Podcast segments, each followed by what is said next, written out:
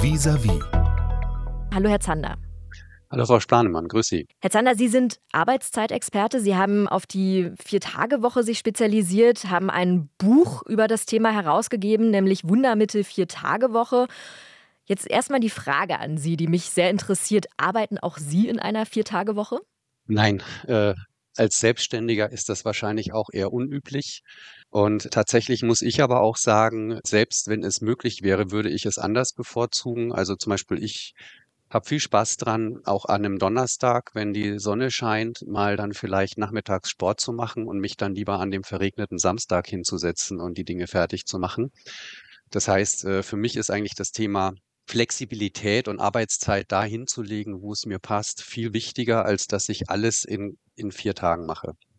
Sie beraten ja auch Unternehmen. Ist da die Vier-Tage-Woche ein Thema von Firmen, mit dem Sie häufiger konfrontiert werden? Ist das was, was häufig besprochen wird? Ja, jetzt natürlich zunehmend durch diesen medialen Hype werden immer mehr Unternehmen damit konfrontiert und, und suchen natürlich auch händeringend nach Möglichkeiten, sich zu differenzieren in, im Rahmen des Fachkräftemangels und des schwerer werdenden Arbeitsmarktes.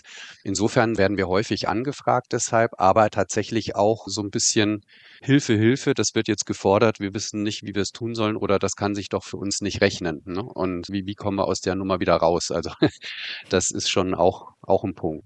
Jetzt haben Sie gerade den Punkt angesprochen, medialer Hype, der da auch unter anderem Grund dafür war, warum das momentan so ein großes Thema ist. Beispielsweise sieht man ja auch, dass das Thema Vier-Tage-Woche bei Tarifverhandlungen eine größere Rolle spielt. Woran liegt das? Woher kommt dieser Trend Vier-Tage-Woche? Ich sage mal so, das ist halt dieses Bedürfnis, wir haben unsichere Zeiten, der Stress wächst, äh, die psychologischen Erkrankungen steigen und jetzt ist halt die Frage, wie kriegen wir Druck vom Kessel so ungefähr. Ne? Und da wird jetzt halt dann dieses Thema Vier-Tage-Woche sehr stark in Vordergrund gestellt und, und vor allem natürlich sehr stark auch durch diese ganzen Studien, die da, ich will mal sagen, missbraucht werden. Ne, wir haben ja in Island die Studie gehabt, die angeblich bewiesen hat, dass die Vier-Tage-Woche verlustfrei überall funktioniert, ähnlich in UK. Das Problem an der Sache ist allerdings, dass tatsächlich diese Studien das gar nicht so bewiesen haben. Also Island zum Beispiel war eine Studie in, bei Ministerien und Behörden im öffentlichen Dienst, wo man die Arbeitszeit von 40 auf 36 Stunden reduziert hat und das aber flexibel an fünf Tagen. Und da hat man ja, da hat man positive Effekte bekommen. Und ich würde auch nie die äh, bestreiten, dass Arbeitszeitreduktion auf einer Basis von 40 Stunden im, im moderaten Maß positive Effekte hat. Aber es war eben nicht die Vier-Tage-Woche. Und ähnlich in der UK-Studie, die immer zitiert wird, im Ergebnis ist rausgekommen, dass dann man die Arbeitszeit von knapp fünf auf 4,5 Tage reduziert hat und von 38 auf 34 Stunden. Auch da hatte man positive Effekte, aber eben nicht mit der Vier-Tage-Woche alleine. Und man hat eben auch immer nur Branchen gehabt, entweder öffentlicher Dienst, Dienstleistung und so weiter, so gut wie kein produzierendes Gewerbe im Schichtbetrieb. Und da sind eben die Voraussetzungen auch ganz anders. insofern wurde halt durch die Studien der Eindruck erweckt, es ist überall möglich und auch verlustfrei möglich. Und dieser Eindruck wurde doch sehr stark auch, auch medial vermittelt. Das heißt, man könnte sagen, eine Vier-Tage-Woche ist da nicht unbedingt gleich eine Woche, wo wirklich dann schlussendlich vier Tage gearbeitet wird. Da würde ich mal vorschlagen, lassen Sie uns da mal auf unterschiedliche Varianten der Vier-Tage-Arbeitswoche schauen.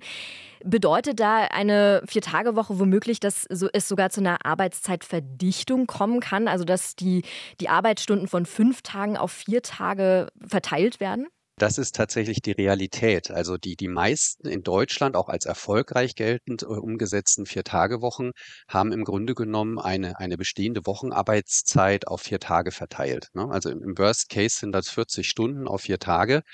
Das halte ich tatsächlich für sehr schwierig, weil uns laut Arbeitszeitgesetz dürfen wir nicht mehr als zehn Stunden arbeiten. Das heißt, ich kann nicht am Ende noch mal mehr machen. Ich kann aber auch nie weniger machen, weil sonst komme ich ja gar nicht auf meine 40 Stunden. Und in der Regel tatsächlich ist es so, ne, viele Handwerksbetriebe zum Beispiel haben das gemacht, die haben eine Wochenarbeitszeit von, was weiß ich, 38, 39 Stunden auf vier Tage verteilt, sagen dann halt, wir sparen uns eine Anfahrt zum Kunden, machen die Tage beim Kunden ein bisschen länger und können dafür ein ein Wochenende, also ein langes Wochenende machen mit einem freien Freitag. Und das kann ich mir durchaus auch vorstellen, dass das für viele sehr attraktiv ist. Und da kann man das auch machen. Und die Betriebe, die es gemacht haben, berichten tatsächlich auch davon, dass sie jetzt leichter Mitarbeitende finden. und mehr Bewerber haben und so weiter. Und das ist schon eine, eine gute Geschichte. Aber es ist halt nicht transformierbar oder übertragbar als auf ein Industrieunternehmen, das dreischichtig arbeitet, weil in einer Dreischicht kann ich nun mal nicht mehr als acht Stunden pro Tag arbeiten. Und das heißt, in dem Moment bin ich automatisch in der 32-Stunden-Woche. Und da wird es dann halt für viele Industriebetriebe, wenn das dann bei vollem Lohnausgleich gefordert wird, schon sehr, sehr schwierig. Ja. Den Punkt würde ich gerne mal direkt aufgreifen. Wir erleben ja derzeit den Tarifstreit zwischen der Deutschen Bahn und der Lokführergewerkschaft GDL. Die Gewerkschaft fordert eine Verkürzung der Arbeitszeit unter anderem.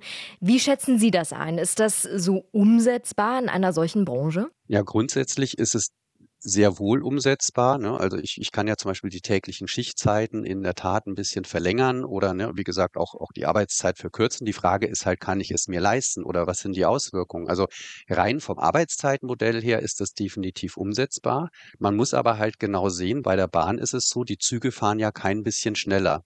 Das heißt, wenn ich, also die Arbeitszeitverkürzung, die gefordert ist, ist ja von 38 auf 35 Stunden. Das entspricht ungefähr 8 Prozent.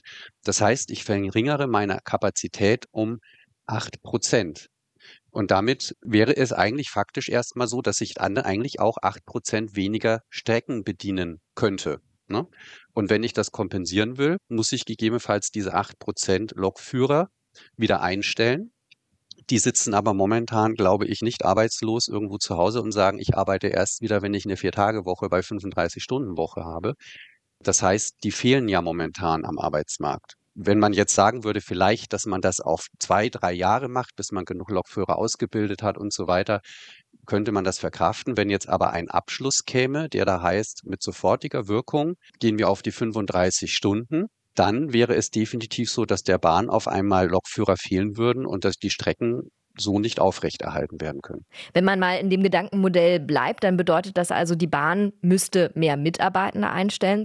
Aber würde eine Viertagewoche nicht auch bedeuten, dass man als Unternehmen für potenzielle Arbeitskräfte attraktiver wirkt? Also grundsätzlich würde ich sagen, ja. Also ich glaube, am Ende ist es natürlich so, dass jeder sehr individuelle Vorstellungen im Thema Arbeitszeit hat. Ich habe vorhin gesagt, ich persönlich habe es lieber, meine Arbeitszeit vielleicht auf fünf, sechs Tage zu verteilen und vielleicht dadurch am Tag noch flexibler zu sein und weniger Belastung zu haben. Da könnte ich mir vorstellen, dass das anderen auch noch so geht. Aber für andere kann das natürlich hochattraktiv sein, gerade wenn ich zum Beispiel einen langen Weg zur Arbeit habe. Wenn dann das gegebenenfalls sogar noch tatsächlich so ist, dass ich sage, ich habe eine Arbeitszeitreduktion bei vollem Lohnausgleich, und der Arbeitgeber hat es geschafft, durch Prozessoptimierungen auch dafür zu sorgen, dass sich meine Arbeit eben nicht verdichtet. Dann kann das natürlich hochgradig attraktiv sein und tatsächlich im, im War for Talents, wie man ja auch so schön sagt, entscheidende Vorteile bringen. Wie äh, wahrscheinlich ist das denn, dass ein Unternehmen ein solches Modell anbietet oder droht Arbeitnehmern da womöglich durch eine Vier-Tage-Woche, wenn sie denn eingeführt wird, einen Lohnverlust? Also ich sage mal so, am Ende ist es eine Frage der Vereinbarung. Und wenn der Arbeitgeber garantiert, dass es ohne Lohnverlust geht, dann wird es, denke ich, auch ohne Lohnverlust sein. Es gab ja durchaus diese positiven Effekte in den Studien, die ich vorhin angesprochen habe. Und die sind aber sehr wohl, wenn ich jetzt zum Beispiel sage, im Schichtbetrieb habe ich eine 40-Stunden-Woche, das sind oft sehr ungesunde, belastende Schichtpläne, die zu hohen Krankenquoten führen. Außerdem sind 40-Stunden-Wochen in der Regel von der Arbeitszeit so hoch, dass man sehr wenig flexibel ist. Man kann also bei betrieblichen Schwankungen nach oben kaum noch schwanken, beziehungsweise die Pläne sind so voll, dass niemand sagt, wenn nichts zu tun ist, gehe ich nach Hause, weil ich habe eigentlich keine Lust, in so einem so vollen Plan nochmal irgendwo eine Zusatzschicht zu machen. Und das bedeutet, dass die Betriebe auch Lehrstunden oft haben, also Mitarbeitende, die da sind, obwohl eigentlich keine Arbeit da ist. Und was wir in unserer Beratungspraxis sehen, ist es tatsächlich so, dass wenn man die Arbeitszeit von 40 auf 36 Stunden runtersetzt, nur mal als Beispiel, das, wir haben zum Beispiel gestern in einem Projekt reden wir darüber, das erstmal moderat auf 38 Stunden mhm. runterzusetzen. Mhm. Aber dann gewinnt ein ein Unternehmen plötzlich Flexibilität. Ich bin eigentlich de facto in einer viereinhalb Tage Woche und kann sagen, wenn viel zu tun ist, mache ich eher die fünf Tage, wenn wenig zu tun ist, mache ich eher die, die viereinhalb Tage, kann also Lehrstunden vermeiden und kann noch Entlastung schaffen durch zusätzliche freie Tage und die Krankenquote senken. Das klingt nach einem ähm, flexiblen Arbeitszeitmodell. Ist das also der Lösungsansatz, den Sie da einbringen würden? Das würde ich definitiv so sehen. Also ne, durchaus auch Arbeitszeitverkürzung. Aber eben moderat, weil der Effekt, den ich gerade beschrieben habe, von 40 auf 36 Stunden, den kriege ich nur einmal. Ne? Also ich kann nur einmal meine Krankenquote, was weiß ich, von 12 auf 8 Prozent reduzieren. Irgendwann ist dieser Effekt ausgereizt. Ja, und deshalb glaube ich tatsächlich, wir müssen in die, ich nenne das mal die 4,x Tage Woche. Nur mal als Beispiel, eine 4,5 Tage Woche bedeutet Stand heute, wenn ich äh, 52 Wochen minus sechs Wochen Urlaub nehme, habe ich 46 Arbeitswochen. Wenn ich da jede zweite Woche einen Tag frei habe, heißt das gegenüber dem Status quo für viele 23 zusätzlich freie Tage.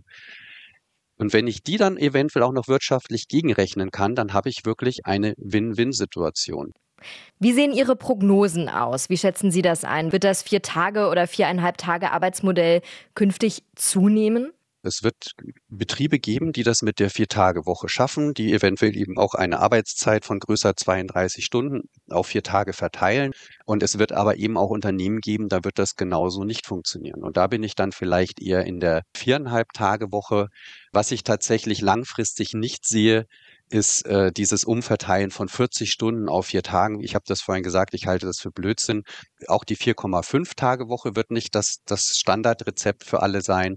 Wir waren beim Kunden, da reden wir jetzt, das ist eine 4,75 Tage Woche im ersten Schritt. Und wenn sich die bewährt hat und wir sehen, wir kriegen das gut geregelt, dann ist eventuell auch der Weg in die viereinhalb Tage Woche weiter möglich. Aber das ist eben auch eine Möglichkeit, wie man sich dem Thema nähern kann. Also nicht von, von jetzt auf gleich.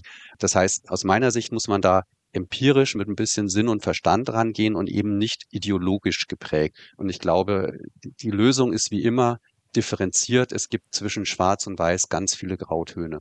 Herr Zander, ich danke Ihnen sehr für das Gespräch. Ja, danke auch und wünsche Ihnen noch einen schönen Tag. Das wünsche ich Ihnen auch. Vielen Dank. RBB 24 Inforadio vom Rundfunk Berlin-Brandenburg.